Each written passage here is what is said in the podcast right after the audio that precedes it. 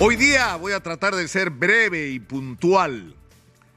Eh, pero el tema que, que quiero tratar, al, al, precio de ser reiterativo, exitosa, es el, el, el, llamar la atención sobre lo que está ocurriendo y va a, a, tener un momento culminante el día de hoy cuando se constituya la nueva mesa directiva del Congreso.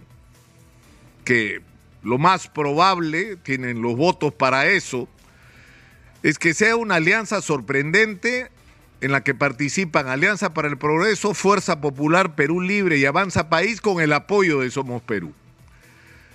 Y esto resulta sorprendente eh, porque se está hablando ya del fujicerronismo, es decir, si, si uno se, se, planteaba esto siquiera como posibilidad hace unos meses, eh, no me la creían. Si yo les decía, la próxima mesa directiva, Cerrón y Keiko se van a poner de acuerdo, me, decían, estás loco.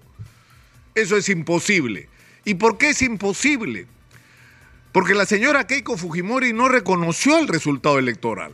Hasta el día de hoy dice que le robaron las elecciones, aunque no ha podido acreditar ninguna prueba fehaciente, confiable, ni siquiera en el Congreso, donde tenían todo el control y donde también han hecho una investigación, pero en ninguna instancia, ni local, ni internacional, ni parlamentaria, ni judicial, han podido acreditar que en el Perú hubo un fraude. En el Perú las elecciones las ganó Castillo, con las justas, pero las ganó.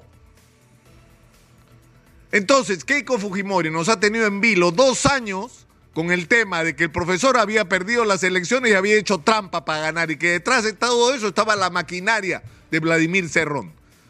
¿No? Sobrevalorada, por supuesto, por Keiko Fujimori. Y en el otro lado teníamos a Vladimir Cerrón diciéndonos o pretendiéndonos imponer que el que había ganado las elecciones era él cuando él se había colgado del saco de un profesor muy popular gracias a la huelga magisterial y gracias a eso había logrado una representación parlamentaria Exitosa. importante porque si iba solo como partido no tenía un solo congresista probablemente. Pero el discurso de Vladimir Cerrón no era no solo de absoluta condena al Fujimorismo, sino era la pretensión, o sea, su postura era la pretensión de imponernos a todos los peruanos una constitución a través de una asamblea constituyente al estilo venezolano, donde nos impusiera su ideología a todos los peruanos. Cuando la mitad de los peruanos no estaba de acuerdo con eso, o más, porque muchos de los que votaron, la mayoría de los que votaron por, con Pedro Castillo no comparten ni compartían la ideología del señor Vladimir Cerrón. Pero lo cierto es que estos dos años de absoluta confrontación que hemos vivido, ahora terminan en este mensaje que han firmado Alianza para el Progreso, Fuerza Popular, Perú Libre, Avanza País y Somos Perú. Y miren lo que dicen.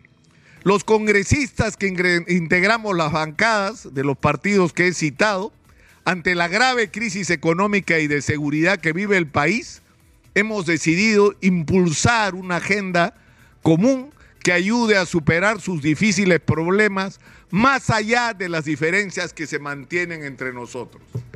Y yo pregunto, si es posible eso hoy, Keiko, si eso es posible hoy, ¿Por qué no era posible en abril del año 2021 o en mayo o en junio del año 2021 el reconocer que somos un país dividido, donde ningún sector le puede imponer al otro su ideología o sus puntos de vista y que por lo tanto hay que buscar los consensos sobre la base de cuáles son los problemas reales y urgentes de la sociedad y cuáles son las posibilidades que tenemos para en aquello que estemos de acuerdo Exitosa. construir juntos un país.